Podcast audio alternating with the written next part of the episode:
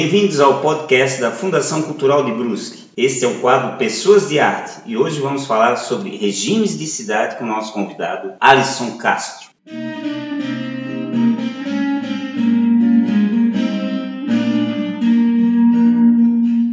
Você pode achar o link para o nosso podcast nas mídias sociais da Fundação, como Face, Instagram e no Spotify. Meu nome é Marcelo e hoje vamos falar sobre regimes de cidade com o nosso convidado, Alisson Souza Castro. Seja bem-vindo, Alisson. Eu agradeço o convite e vamos conversar.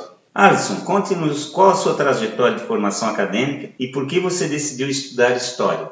Bem, eh, eu me formei no Colégio Radical, no ensino médio, em Itajaí, e tinha um professor de atualidades, que é o professor Normélio Weber, inclusive também é professor na Univale, foi meu professor no curso de História, e a partir das análises que ele fazia, a questão da Palestina estava muito em voga, então ele conseguia fazer a leitura e fazer as explicações, e, e obviamente ele utilizava o recurso da história, da narrativa histórica, para fazer a leitura da realidade que se passava. E aquelas leituras, elas me atraíram muito, né? então eu vi na história a possibilidade justamente de, de poder enxergar né, as questões né, da realidade que a gente vive, que nos atinge diretamente. Né? Principalmente as aulas do professor Normélia que me levaram a escolher e optar por ser um historiador. E o que faz um historiador? História. E o que é história? Teve um conceito de um historiador norte-americano chamado Kate Jenkins, que eu adotei para mim, que ele diz o seguinte: a história é um discurso que se faz no presente sobre um problema, obviamente um problema do presente, né? O historiador ele olha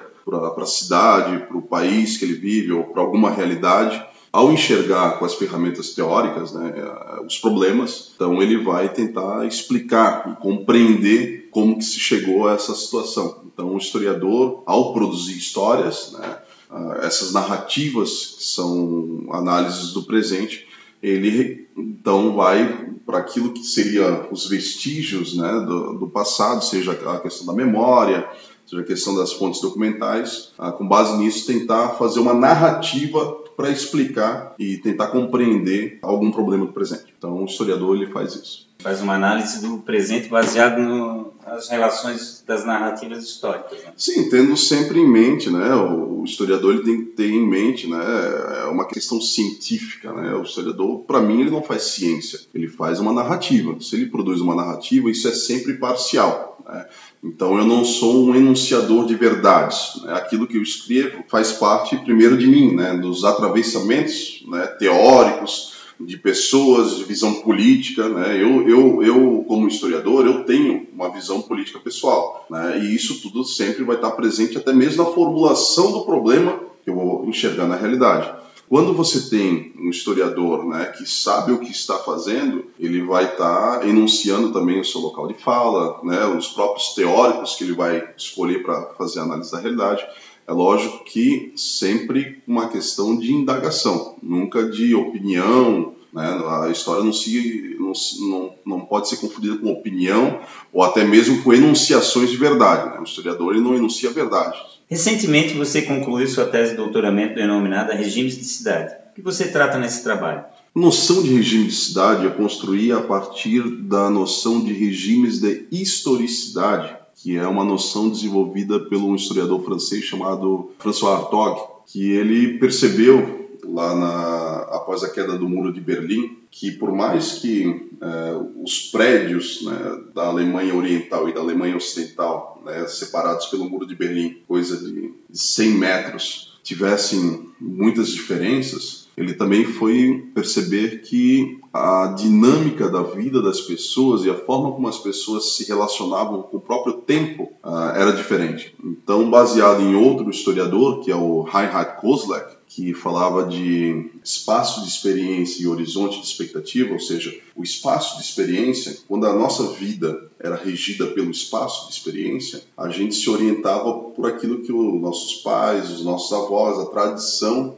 ditava. Então isso era ah, baseava a minha conduta no presente. Já o horizonte de expectativa, a minha conduta é baseada naquilo que eu tenho expectativa de que aconteça no futuro. Então ele percebeu ali na, a partir da queda do muro de Berlim que por mais que tivessem né, é, dois regimes de historicidade né, que, que tenham né, dado a ver na, na, própria arquitetura e depois na, no modo como as pessoas se relacionavam com o tempo, ele percebeu que a partir da queda do Muro de Berlim, nem mais o espaço de experiência, ou seja, o passado, imperava sobre a minha conduta no presente, nem tampouco o horizonte de expectativa, ou seja, aquilo que eu almejo para o futuro, vai imperar na minha, na minha conduta, né, na, na minha inspiração para a minha conduta no presente. Mas o presentismo, ou seja, o presente pelo presente. E aí. Estar presente o presente pelo presente, ele significa que eu não mais tenho expectativa de que o futuro será grandioso, porque eu vejo uma catástrofe ambiental, eu vejo a desgraça né, no meu horizonte de expectativa. Mas se eu olhar para o passado, também não vejo coisas boas. Né? Eu vejo a Shoah, o Holocausto, eu vejo bombas é, estourando em Hiroshima e Nagasaki, ou seja, o passado também não é algo grandioso para eu me conduzir no presente. Então, o presente pelo presente é isso. Eu não tenho expectativa de futuro, nem nada do passado para me guiar, e eu fico simplesmente usufruindo do presente. E aí, a gente acaba com, essa questão de estar preso no presente, a gente consome o passado somente através de nostalgia. O que é a nostalgia, basicamente? A nostalgia é você fazer um recorte daquilo que foi o passado, romantizar esse recorte apenas nas partes boas. E aquilo que era ruim, né, você esquece. É o que o Hobsbawm fala da, da invenção da, da tradição, né? São recortes né, específicos para agradar o ego, basicamente, né? Então só se recorda o que é bom. Exatamente. Aqui na região a gente tem muitas invenções e tradições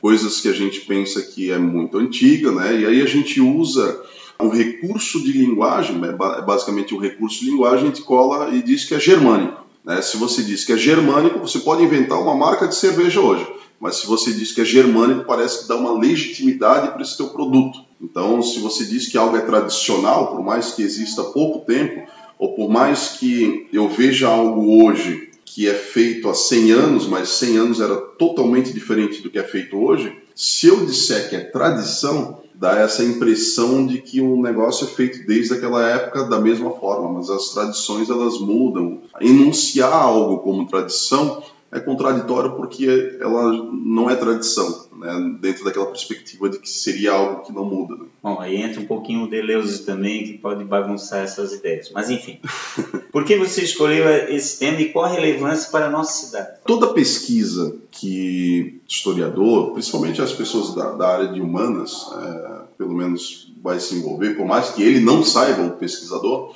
tem muito a ver com uma questão pessoal, uma questão Parte do indivíduo. É, é uma questão do indivíduo que muitas vezes nem ele próprio entende por que, que ele escolheu aquilo ali, mas tem a ver sempre com uma questão pessoal da, do pesquisador.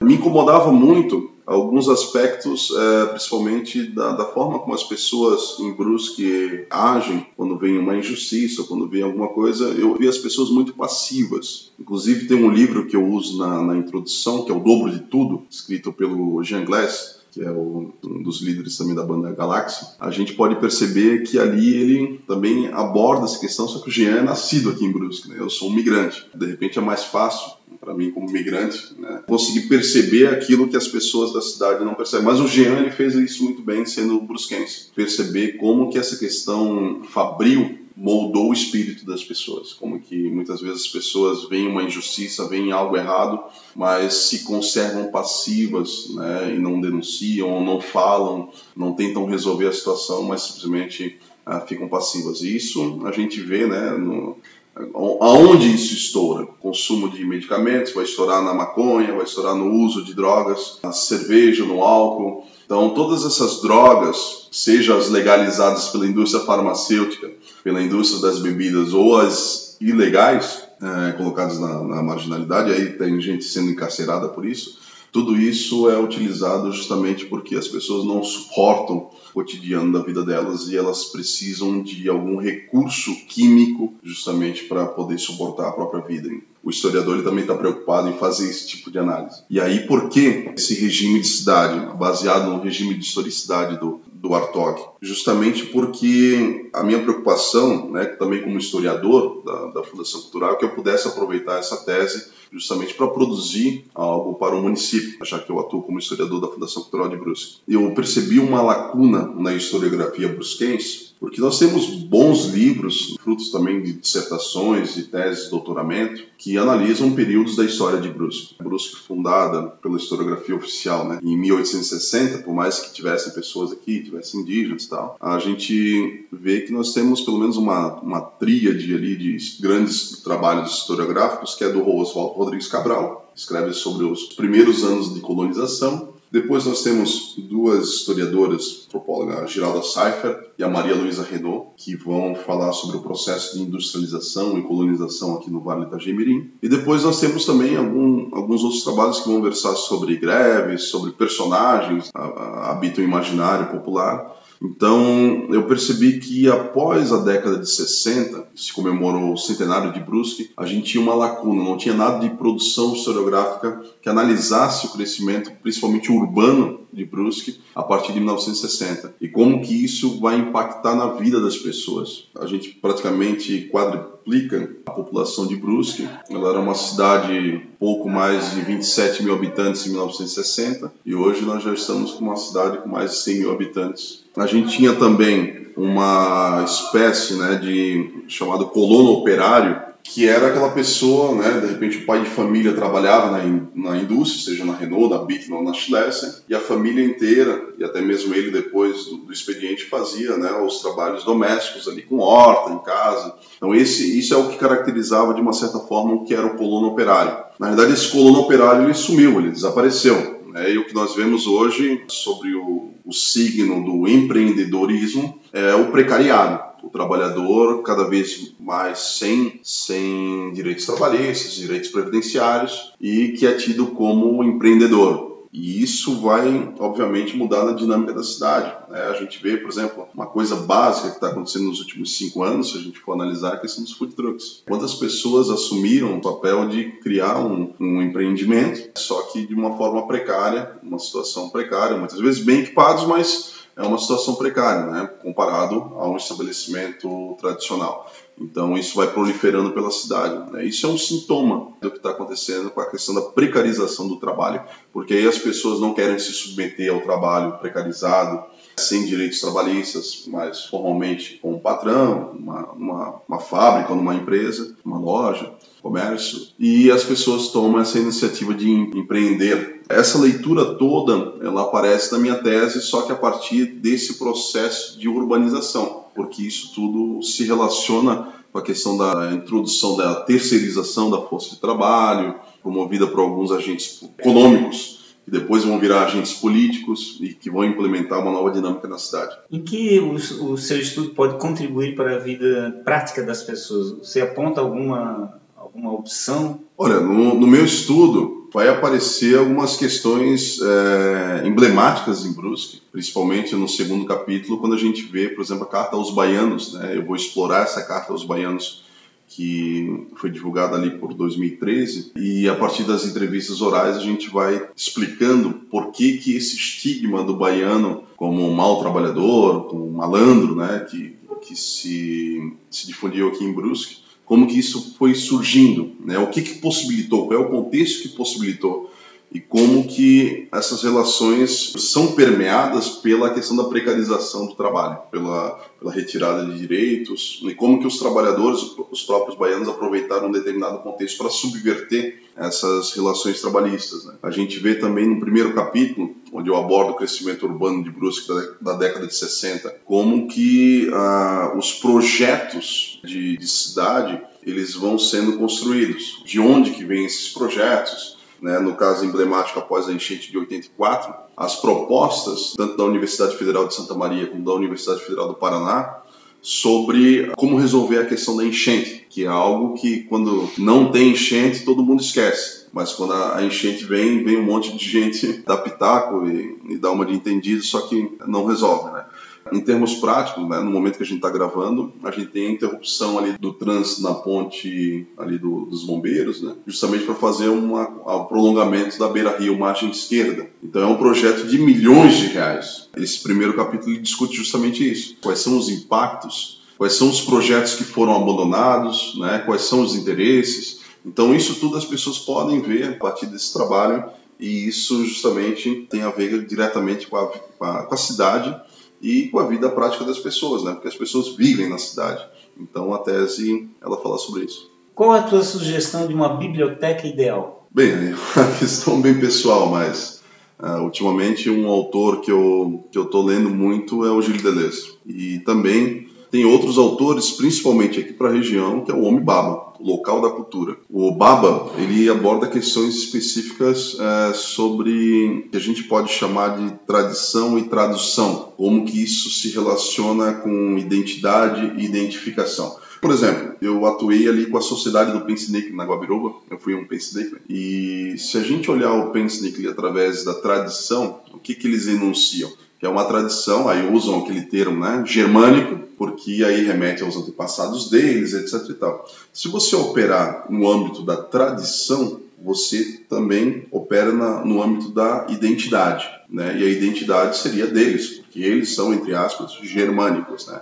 Ou descendentes dos germânicos. Agora, o que que eu, Alisson, nascido no Pará, criado em Itajaí e há mais de 10 anos aqui em Brusque, tenho a ver com isso? Eu não tenho essa identidade germânica, entre aspas mas eu produzi, eu me permiti fazer uma identificação. E quando eu faço uma identificação, eu não preciso pedir permissão para ninguém. Eu simplesmente pego aquilo e adapto e traduzo. Não é uma questão de tradição, mas é uma questão de tradução. Então eu pego aquilo ali, traduzo, ressignifico e aí produzo cultura a partir daquilo ali. Então eu produzi o meu piscinic, sem ser o tradicional deles, sem ter a identidade deles, mas a partir de uma identificação de algo que me fez né, me identificar com aquilo, através da minha trajetória, da minha história de vida, e aí eu operei uma tradução. É interessante quando a gente trabalha com cultura, a gente conhecer justamente esses conceitos, né? E o Homem Baba ele traz essa ferramenta teórica e a gente precisa dessas ferramentas teóricas justamente para fazer as ações da cultura, porque senão a gente vai ficar reproduzindo identidade, reproduzindo tradição. E isso não é algo muito coerente muito útil numa cidade onde mais da, mais da metade da população é migrante. Então a gente tem que ter esse referencial teórico e em termos práticos, é isso que permite com que as pessoas de fora operem justamente a identificação, que elas possam se identificar com aquilo. Porque senão a gente vai fazer, sei lá, uma festa, um grupo folclórico, alguma coisa que as pessoas não, não, se, não vão se identificar com aquilo ali.